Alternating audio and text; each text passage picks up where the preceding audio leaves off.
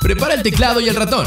Enciende tu monitor, colócate muy bien esos audífonos y ponte cómodo en la silla gaming. ¿Estás listo para escuchar Geek Week, la agenda gamer en Beats? Hola, ¿qué tal? Qué gusto estar de regreso una semana más en su podcast Geek de confianza, Geek Week, en donde, pues bueno, semana a semana, eh, Chris Maxise y su servidor, pues les vamos a estar hablando de lo más relevante en la semana en el mundo del gaming.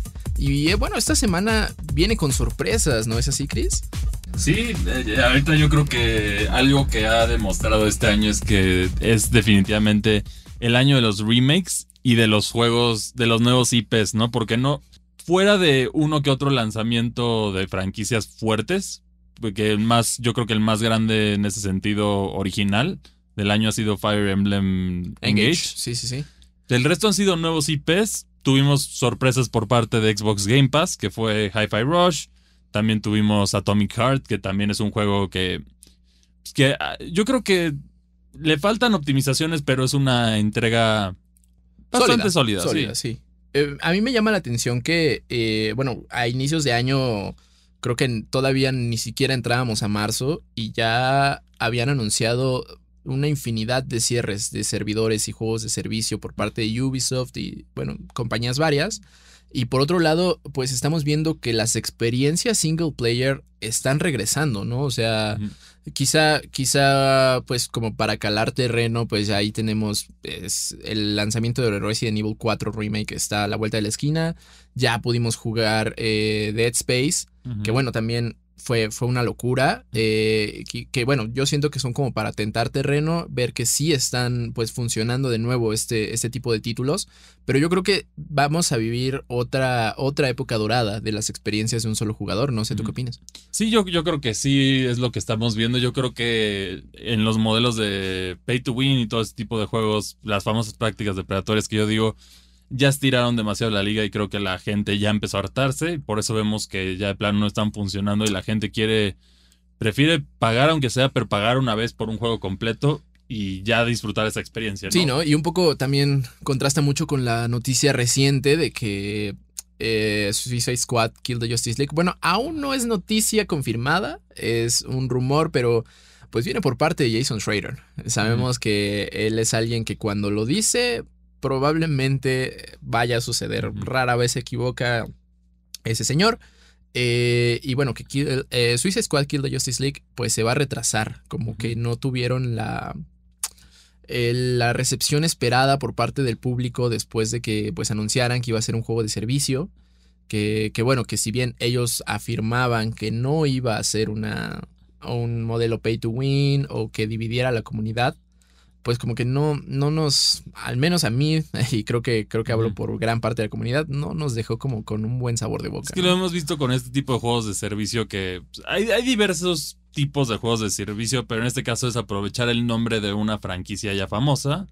Lo vimos el, con Square Enix con Avengers. Sí, fue malísimo. Que fue un. Y, y, eso mancha la reputación de los desarrolladores y los juegos, que a veces es abandonar los modelos de negocio, que curiosamente va con lo que hablamos de los remakes Dead Space, de hecho fue abandonado porque no generaba mucho dinero y no encontraron la manera de hacer microtransacciones y ellos mismos dijeron que la gente ya no buscaba juegos de experiencias individuales, ¿no?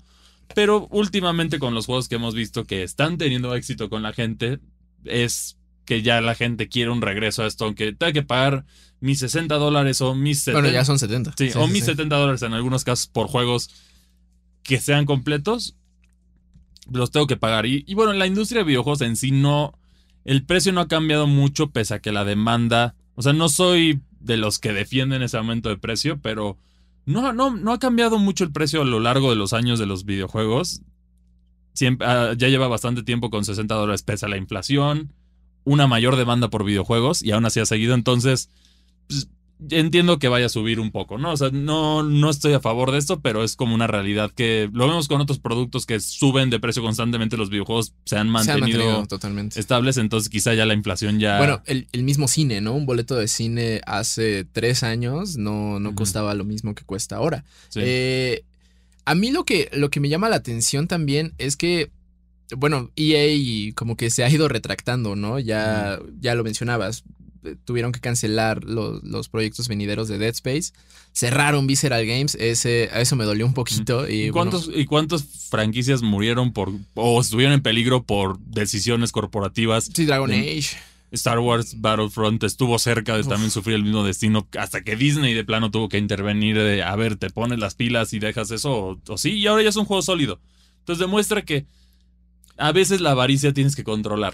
Y en comparación, 70 dólares en una sola exhibición por un juego completo no suena tan descabellado si nos ponemos a hacer cuentas de cuánto se invierte en un juego free to play. Pero pues ya sabes que tiene el pase de batalla, que tiene la skin, que tiene el accesorio. A ver, con ese dato solo para ponerlo, ¿sabes cuánto generó FIFA con su... ah, De por sí es peor porque es un juego que pagas completo y Sí. tiene modelos de free to play. Ah, bueno, el Ultimate Team, ¿no? Sí, el Ultimate Team, ¿sabes cuánto le generó en 2022 a EA? No, no tengo idea. mil millones de dólares. Con, con con eso hablamos que sí es, algo- es un modelo monstruoso.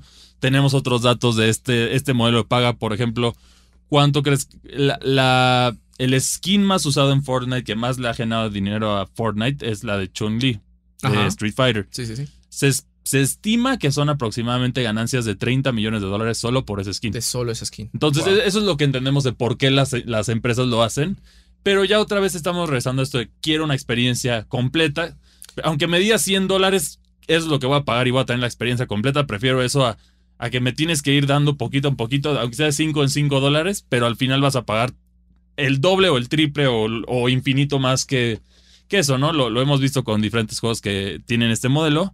Y que también ya no hay tiempo, ¿no? O sea, como jugador, pues uno. Bueno, nosotros trabajamos de esto, pero pues hay quienes tienen trabajos diversos, ocupaciones distintas, eh, pues tienen que mantener sus vínculos sociales. Entonces, el tiempo que le puede dedicar al hobby del gaming se va reduciendo. eh, y, y- e invertírselo a un, a un juego en, en línea en donde pues muy probablemente haya alguien pues que está usando hacks o que es muy bueno y nada más te haga pasar un mal rato Sí, te va a en comparación a, a tener una, una experiencia de un solo jugador, que tú te la puedes ir chiquiteando, te la puedes llevar a tu propio ritmo, pues sí, sí es muy distinto. Creo que también pues estamos en esta lucha ya por el tiempo. Sí, y también aquí entra la- el tema de, o sea, en, en- cualquier casa promedio, pues tú tienes tus gastos mensuales y a veces vas a tener que decidir, o es Netflix, o es este juego free to play, o es otra cosa, que Claro. otra suscripción, o es el Game Pass, o es esto. Entonces compites con eso, no solamente es con la industria de los videojuegos y el tiempo. Entonces, económicamente, este modelo no conviene. Lo que sí frustra es cuando compras un juego de precio completo y no es lo que esperabas, que eso también Uy. sí llega a pasar durante muchos momentos que a veces decimos, oye, este juego es bueno, pero yo, yo le hubiera puesto un precio de 30 dólares. No, no por sé, lo que- saludos, Forspoken. Sí, es- hay juegos así, ¿no? Que sufren de esto. Y bueno, ya regresando al tema principal de que están regresando estos juegos, ya Atomic Heart de plano demostró que fue un juego muy exitoso. Y casualmente los desarrolladores en una entrevista con un youtuber ruso anunciaron que pues sí estamos trabajando en la secuela y el DLC. No, no hubo respuesta evasiva. Por ejemplo, tú, yo he entrevistado a Nintendo o a otros desarrolladores y les preguntas y evaden todo, todo, o sea, hasta el más mínimo detalle que quieras preguntar de... O, o simplemente te dicen no podemos hablar al respecto. ¿no? Sí, sí, o te dicen no, no, no, sin comentarios o tendrás que jugarlo para averiguarlo, ¿no? Esa es, es como la, la evasiva clásica. Pero aquí dijeron, sí, estamos desarrollando esto. Es- yo creo que están confiados porque el juego, pese a todas las polémicas, pese a todo lo que sufrió, pues evidentemente le gustó a la gente. Yo creo que fue un, fue un acertado sacarlo en el Game Pass. Sí, totalmente. Porque, bueno, eh, Monfish pues, es un desarrollador ahí como mediano que no conocíamos muy bien. O sea, como un grande de los indies. Pero pues sí entregó un título sólido. eh, bueno, creo que no cumplió con los estándares que esperábamos. En el sentido de que, bueno, todo el mundo esperábamos un Bioshock. Pero Eh, es que ahí el tema yo creo es también de la experiencia de los desarrolladores, quizá en la secuela o en parches futuros, porque este juego, lo que, este juego con un par de parches queda muy bien pulido. Es solo detallitos en cuestiones de combate y mecánicas que pueden mejorar, que ya, ya, ya lo, ya lo elevarías más. Aquí, aquí estás hablando de Bioshock, que es una franquicia que es caracterizada por su excelente juego de diseño. Claro. Lo estás comparando también. Digo, ellos también mismos se dispararon diciendo que era como un sucesor espiritual a la idea de Bioshock. Eh, Creo que ese fue el problema, como que eh, el, el que ellos mismos se hubi- a- hayan metido el nombre de Bioshock. Pero sí es una esencia de Sí, Bioshock. O sea, sí, sí, definitivamente el juego sí lo sientes. Es una utopía, en este caso soviético, tiene mucha simbología de, de la época, incluso una caricatura que generó mucha polémica, que sí es una caricatura que estuvo ahí en su momento, es como decir, o sea, sí lo podemos tirar porque esté presente, quizá ese episodio deben de haber usado otro episodio más amigable de la, de la franquicia, pero todos los estudios, los, los estudios de animación tuvieron sus momentos en esa época, sí. Si no, ve las caricaturas prohibidas de Looney Tunes. Sí, todo lo que tenía Looney Tunes era. Y la, y la propaganda de. Envejeció de- mal.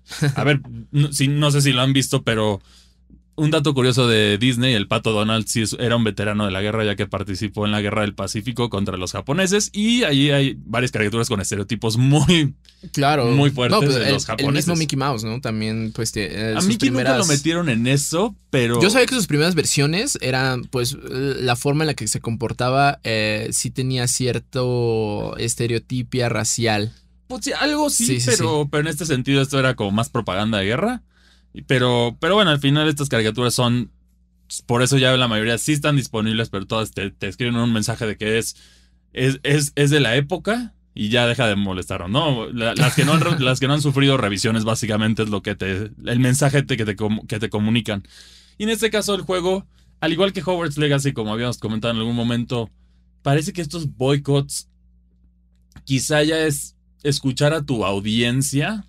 Yo, yo creo que ya lo estamos empezando a ver este movimiento, por lo menos en los videojuegos, de escuchar a tu audiencia en lugar de querer hacer feliz a grupos que quizá no van a consumir tu producto. Claro. En este sentido, ¿a qué me refiero? Yo soy pro inclusión, yo soy pro todo esto, pero a veces modificar cosas para, por ejemplo, en Hogwarts Legacy, ¿no? Que se enojaron por, por, por lo que dijo J.K. Rowling, que ni estuvo involucrada en el juego. Entonces aquí la gente dice, yo, yo quiero jugar, el, yo quiero tener mi personaje en Hogwarts. Y eh, literalmente esa es la gente que compró el juego y por eso fue el éxito que fue. La gente que se quejó de eso, ni lo iba a comprar. Claro. Seamos sinceros, ni lo iba a comprar, entonces pues aquí es lo mismo. En este caso, el tema de, de la guerra Rusia- ruso-ucrania. En este caso, es lamentable los, el conflicto bélico que está sucediendo, pero tampoco puede existir una rusofobia, que ahora todo lo que hacen los rusos es malo. ¿Por qué? Ahí dicen que este juego se está usando para obtener dinero, para armas y todo. Es un desarrollador de videojuegos, no tiene, es más separado de ese sentido. O sea, sí, no, tiene injerencia. no, ni siquiera es un. Si fuera del gobierno ruso este, esta desarrolladora, quizá te, te entendería más, pero aquí el tema a lo mejor es de impuestos, pero no solamente son desarrolladores rusos. Hay polacos, hay húngaros, hay de, de toda Europa del Este hay desarrolladores en, este, en Monfish. Entonces, en este sentido, los juegos al final están escuchando y creo que también esto es un despertar que quizá el cine debe de también hacer Uy. eventualmente Será muy bien. de oír a los fans que te van a consumir tu producto. Está bien que quieras hacer cambios y todo, pero, pero, pero esos cambios a veces no van a caer bien con, con tu audiencia principal de, de esto. En el caso de Disney es diferente, están manejándolo de una forma, pero ya yo creo que ya todos estamos hartos de los live actions. Ah, totalmente, sí. En su momento la Cenicienta fue un hit porque era innovador, pero después tuvimos, eh, tuvimos una, una serie de películas que van bajando en calidad de CGI.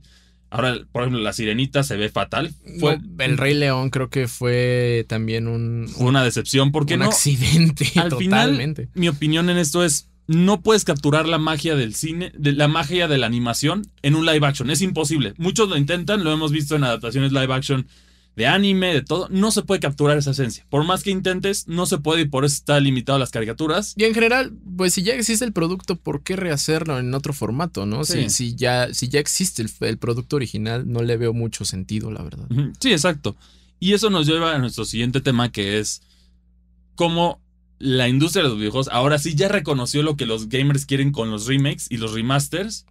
Y eh, en comparación del cine, que todavía se está, está perdido, tenemos Vilma, tenemos muchas cosas, ¿no? Y, y en este caso, pues, este año 2023 para mí yo creo que ha sido los más memorables de videojuegos en remakes y remasters. Todos los títulos grandes fuera de los que mencionamos al principio que han sido los más mediáticos y bueno, Forspoken por todas las razones equivocadas. Uf, Tenemos, a ver, primero el año comenzó con con Dead Space, ¿no? El- este remake que ya la gente llegaba, llorándole ahí años de queremos más Dead Space, queremos más Dead Space y, y ahí decía Un no, título que se atrasó. ju- juegos de servicio serán, Sí. ¿no? Luego sale de acá listo Protocol que promete tener esta llenadera de Dead Space. Es un juego bueno. Yo, yo siento que la, la crítica fue un poco dura con el juego, ok. pero no te, no te daba esa llenadera de Dead Space. Hasta que salió finalmente el, el remake de Dead Space y vaya que ahora ya los, gamers están hambrientos por más Dead Space.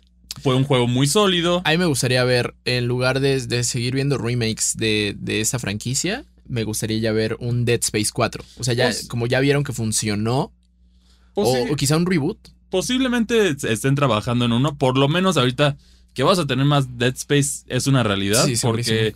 EA estuvo enviando encuestas a ciertas personas de diferentes rubros sobre su interés de un remake del 2 y del 3. El, el 2 sí lo, sí lo merece, es un juego de muy alta calidad. El 3 tendría que ser, yo creo que una reimaginación o un reboot por completo. Que Yo esperaría ser- un reboot, sí. ese podría ser el nuevo juego, pero el 1 y el 2 están perfectos como están. Le agregas más elementos a la historia, vas conectando, que eso es lo padre de un remake bien hecho.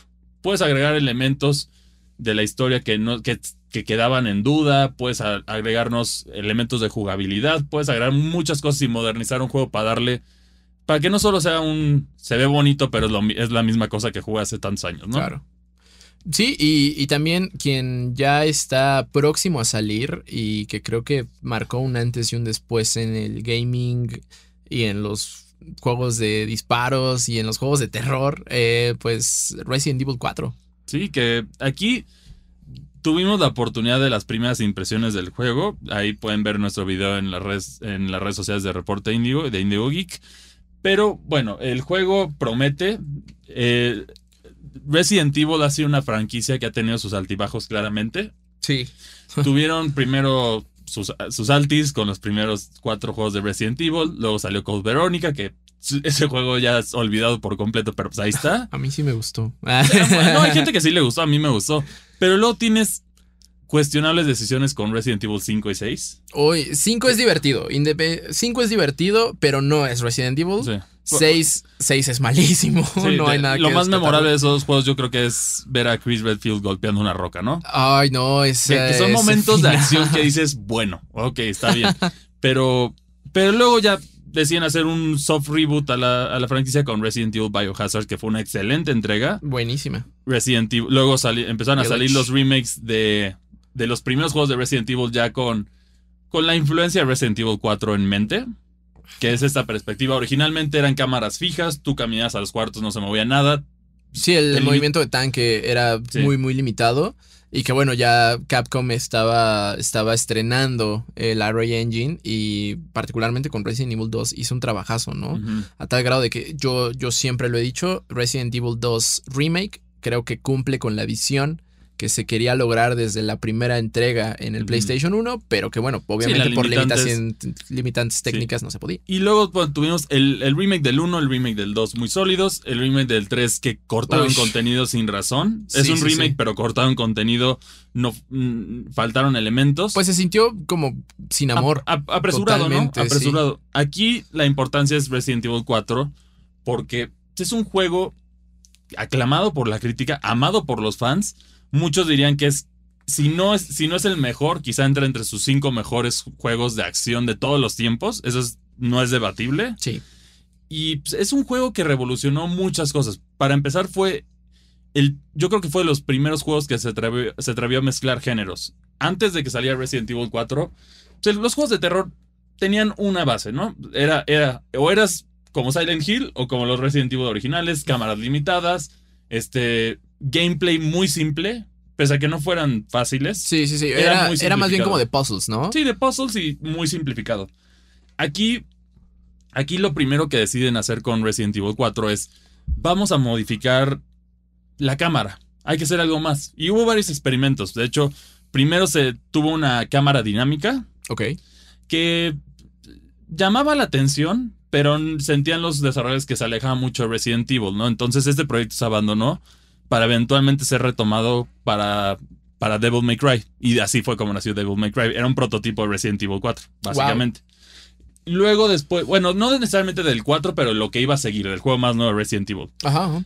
Y después de esto pues, deciden hacer la, la icónica ahora perspectiva detrás del hombro de un personaje en juegos de disparos de tercera persona que después de este, este fue el, el juego que lo creó, lo innovó y después ya tenemos Gears of War, The Last of Us, muchas franquicias que Es el tomaron este mismísimo. Dead Space. Sí. Y todo esto fue hecho para hacer un enfoque a combinar juegos de acción con juegos de terror. Que eso también tendría mucha inspiración en otros géneros, a otros desarrolladores. Incluso se atreverían a mezclar géneros.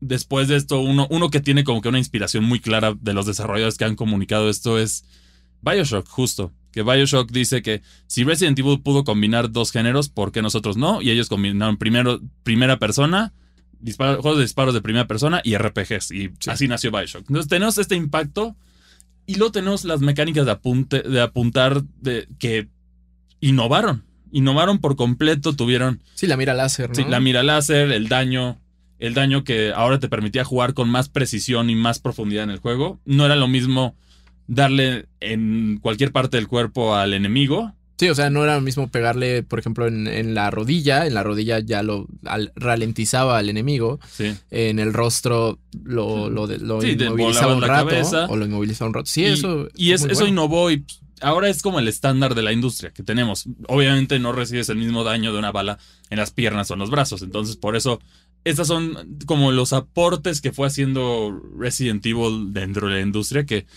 al final, al día de hoy, es, es algo impresionante y por eso también es, yo creo que es el remake que más emociona a la gente. Porque ahora tenemos, aquí, bueno, curiosamente tenemos como que remakes en su mayoría de los shooters más icónicos de todos, ¿no? Tenemos Metroid Prime, Claro. tenemos ahora, tuvimos Dead Space y ahora vas a tener Resident Evil 4 que se estrena el 24 de marzo. Y bueno, por, por lo que ya, ya lo mencionamos, las primeras impresiones que tenemos, va bien. Sí, pinta para bien. El demo está divertido. De hecho, hay un, hay un código oculto en el demo por si quieren un, un reto mayor que aparentemente esa dificultad no está presente en el juego. La verdad, no le creo a Capcom que eso sea verdad. Habrá que ver cómo desbloquear la, la dificultad oculta. Pero eso está padre, ¿no? Que creo que desde Biohazard lo hicieron como eh, estos pequeños guiños o easter eggs Que de- en los demos que van a tener repercusiones en el juego completo. Eso está padre. Sí, y, y en el demo, bueno, pues ya sabes que ahí se creó una polémica muy fuerte por cierto perrito que encontramos muerto cuando lo veíamos vivo. Habrá que ver. Habrá que ver que habrá, habrá que ver si el perrito. Yo, la verdad, no estoy tan. Yo creo que es Capcom troleándonos en el mismo sentido que hicieron con el perro. Justo en Resident Evil 1 en el remake que lo cambiaron de ventana para que no te lo esperaras. Aquí es para, yo creo que es para crearte una sensación de que no está el perro. Para que en el momento que vas el perro sea como. Ah, sí, sí está, sí, la está". felicidad. Eh, Entonces, yo creo que sí, no quitarían uno de los personajes más memorables del juego. nada Sí, de los sí. momentos más icónicos. Y bueno, la- es obra de Shinji Mikami, que por cierto ya se retiró el señor. eh, recientemente dejó Tango Softworks. Pero pues bueno, Shinji Mikami es la mente que nos trajo cosas como Dino Crisis, como Resident Sí. Evil. Y bueno, y nos dejó en este caso Evil con... Within. Sí, y también nos dejó con Hi-Fi Rush. Hi-Fi Rush, que creo que fue, se fue en su punto, en su nota más alta, algo que no estábamos acostumbrados de, de ver de su parte, pero está súper bien logrado. Sí, y, y bueno, aquí entonces en el caso de los remakes, sí, sí han logrado capturar la esencia del juego. Yo creo que es lo, el punto clave de estos remakes y remasters que estamos viendo es capturan bien la, la esencia de lo que es la idea del juego, lo modernizan para audiencias actuales para que no sea como igual de tosco que en esas épocas que era Claro. más limitada la tecnología y todo y lo más importante es que agregan contenido. Sí, pues es dar nueva vida a un título que Sí. si ya fue bueno en su primer lanzamiento, pues claro, seguirlo, seguirlo este, haciendo igual de, de grandioso como en su momento original. ¿A ti qué juego te gustaría ver? Como, ¿qué, ¿Qué juego crees que merece un remake? La verdad, uno que a mí me partió el alma es. El, el Super Mario 3D All Stars debió de haber sido un remake de todo. Uy, de- por lo menos de Mario sido 64. Porque es un juego que. Son estos juegos pioneros. A mí yo siento que los remakes que verdad lo- en verdad lo, lo merecen son los juegos pioneros o muy queridos por la comunidad. Esos que, que tienen un impacto enorme y pues, merecen reconocimiento. Por ejemplo, tuvimos Super Mario Bros. tuvo su, su remake en Nintendo, en Super Nintendo, con, Claro. con la colección All Stars. La, la verdadera colección All Stars que sí tenía remakes de todos los juegos. Cuando vi- eh, venía los levels, ¿no? Sí, venían los levels y todos tenían un, un reskin adaptado para el, para el Super Nintendo. Que esto, 16 bits, sí. esto mejora la. Le da, le da vida nueva al juego, mejora las mecánicas. Entonces, este, este es el, el enfoque. Son juegos que innovan. Por ejemplo, otro que a mí me gustaría, quizá para por lo menos darle un poco de oxígeno a Star Fox, quizá. Ya lo hicieron en 3DS, pero un Star Fox 64 Uh, estaría increíble. en Switch podría ser una opción. Mm, en el caso de, de Xbox, yo creo que eventualmente va a llegar el, el remake de Halo 3, que es. eh, Yo creo, bueno, entre Halo 3 y Halo 2, pero ya tuvimos remaster de Halo 2, entonces el remake, un remake de Halo 3. No, y ahí está, por ejemplo, la Master Chief Collection, ¿no? Sí, pero al final son nada más oh, mejoras visuales en la Claro. mayoría de los juegos. Entonces, sí me gustaría que le dieran la atención a esos títulos. En el caso de PlayStation, quizá.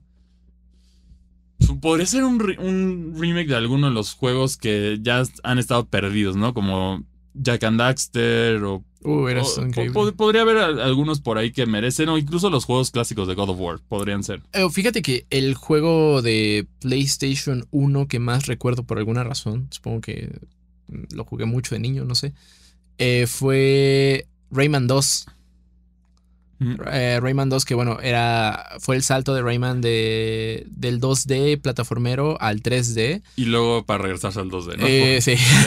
Sí. Pero, pero ese intento de 2D a mí me gustó mucho. Estaba, estaba divertido. Bueno, lo recuerdo con cariño. No sé si, Sí. si lo vuelva a jugar ahorita piense lo mismo. De hecho, pero ahí, si les interesa, también díganos si quieren ver retrospectivas de juegos que ya jugamos. Eso estaría genial. Ahí yo estuve, por ejemplo, a mí me tocó uno que también merece, llegando al tema que también escribí la retrospectiva hace poquito porque se estrenó en Nintendo Switch, Metroid Fusion. Uy, Metroid Fusion es un título importante en el canon de la franquicia. Y de hecho, curiosamente, cuando Mercury Steam por primera vez se acercó a Nintendo de que querían hacer un juego de Metroid, el remake que le presentaron era Fusion. ok. No, aquí Nintendo le dijo, no, mejor haz el Metroid 2, que sí, Metroid 2 sí necesitaba más el, el remake en su momento. Pero ahora es momento, yo creo que aprovechando la popularidad de Metroid y los recursos que necesitarías para hacer eso, ya que tienes el motor gráfico de Metroid Dread, no sería tan, no sería una carga tan fuerte y podrías tener un equipo haciendo eso en lo que otro equipo desarrolla el, el Metroid en segunda dimensión que saben, bueno, que por lo menos ya hay rumores y personas muy importantes de la industria que han mencionado con buena reputación que en 2025 efectivamente vas a tener un Metroid nuevo de 2D. Arriba la esperanza. Eh, Bueno, no, aquí viendo el éxito de la franquicia, Sí, sí. ahora sí es más factible. Sí, hace, hace, hace unos, ¿qué quieres? Antes de que saliera Metroid Dread te diría que estás loco, pero ahora sí lo veo factible porque están tratando de revivirla Claro. para posicionarla como de los juegos que quizá no son Mario y Zelda, pero entran en buenas ganancias, hablando como Fire y Emblem. de una calidad buenísima. Eso sí, eso sí, Metroid Sí, sí, siempre sí. ha tenido calidad alta. Y sí, ¿a ustedes cuál juego les gustaría que, que tuviera un remake o un remaster? Yo siento remasters tiene que ser un juego que es perfecto ya por sí solo. Ese es el caso de, por ejemplo, Metroid Prime. Pues, ¿Por qué le cayó, le cayó bien un remaster? Porque ya era un juego que tenía todo. Solo necesitas adaptar los visuales y los controles, que fue lo único que hicieron. Y ya tienes un juego Sí, ya hecho. moderno. Hecho y Entonces, eso depende también de, de- de los remakes o los Me remasters. encantaría ver un remaster de Half-Life 2. Ya que, ya que no nos van a entregar la nunca- tercera entrega. Nunca te rindas, nunca te rindas. Me, me gustaría verlo. sí. Podría- o podría ser un despertar de interés, sacar remakes o remasters del 1 y el 2. Pues lo hicieron con Portal. Portal tiene eh, su versión RTX que se ve increíble. Sí. Estaría bien, estaría bien darle el mismo tratamiento a Half-Life. sí, 2. porque son juegos que lo merecen en este sentido. Pues, porque la tecnología avanza y a veces queremos ver la experiencia o la visión original en su esplendor, que, que es limitante por la tecnología de su momento. Entonces sí hay juegos que merecen esto. Lamentablemente Nintendo se quemó. Yo siento que ciertos juegos en el 3DS con remakes que hubieran, hubieran, se hubieran visto muy bonitos en el Switch. Llámese The Legend of Zelda Ocarina of Time, Star Fox 64, Majora's Mask, o en su caso Twilight Princess y Wind Waker HD en Nintendo, en Nintendo Wii U. Eso Pero, increíble. pero para ustedes, ¿cuál sería el que les gustaría ver? ¿Cuál es su remake favorito? ¿Cuál es el, el remake o el remaster que dijeron, guácala, esto sí no... De plano no funciona. Sí, esto es peor que lo, que el original. Que Por cierto, pasa. Tales of Symphonia. Recientemente a Saucedo le tocó jugar ese título y no estaba nada contento. Sí, es que estaba peor que visualmente tenía más errores que el original. Y eso ya es un, eso ya es una alerta roja si. No, fatal, pues es un juego de PlayStation 3. Sí. ¿Cómo la riegas con eso? Pues sí, ahí- ahí- ahí- ahí es cuando notas, yo creo que qué remake está haciendo o remaster está siendo hecho con amor y pasión por el proyecto y cuál es nada más por cumplir para, vender. Sí, Eh, para limpiar carteras. Sí, que, que eso, eso lo vemos. Y también con las películas lo vemos. Con las películas en el cine ahorita, pues la, la era de moda de los live action de Disney está... eh, es básicamente imprimir dinero, como lo quieran ver. O sea, Sí. qui- quieren sacar dinero ahí, pero no nos... No suman nada a sus historias originales, al contrario, le restan. Ejemplos de esto, para resumirlo rápido. El Rey León, los, Uy, los, los leoncitos animados te pueden, te pueden dar más expresiones que un león real, porque un león real no tiene expresiones. empezando por ahí. Este, de hecho, la única que yo creo que suma más a la historia de las de Disney, de los live actions, es La Dama y el Vagabundo. Que mínimo le agregan un poquito más de historia y la, hace, la mejoran, pero era una de las como películas más flojitas de Disney. Las demás no se salvan. No, No, hay ninguna que se salve. Nada. Aunque las hagan, o sea, y no importa que las hagan o una recreación más leal como lo fue Blanca, como lo fue La Bella y la Bestia, o una que le cambien muchas cosas, como aparente más, aparentemente va a ser el tema con la sirenita, que hasta van a cambiar la trama. Entonces, no importa cómo lo hagan, simplemente le falta amor a esos proyectos. Insisto, son productoras que tienen el dinero y el equipo para hacer lo que quieran. Y nada más repetir, eh, pues, productos que fueron gloriosos en el pasado, a mí se me hace una decisión floja y francamente des- así desechable Sí, totalmente. o sea, yo si tuviera hijos en ese caso les enseño mejor la caricatura y la, la- les va a La original, más. claro. O sea, no, no, no hay necesidad de estas películas. Yo creo que es, como un mercado para los, para los Disney ad- adults, estos, eh, est- Oh. estas personas con sus hijos quizá. Pero, pero bueno, es- esta es la diferencia entre, entre algo hecho con amor y dedicación para recrear algo que quieres que la gente comunique y algo que pues nada más está por cumplir, ¿no? Eh, Lo, lo vemos así.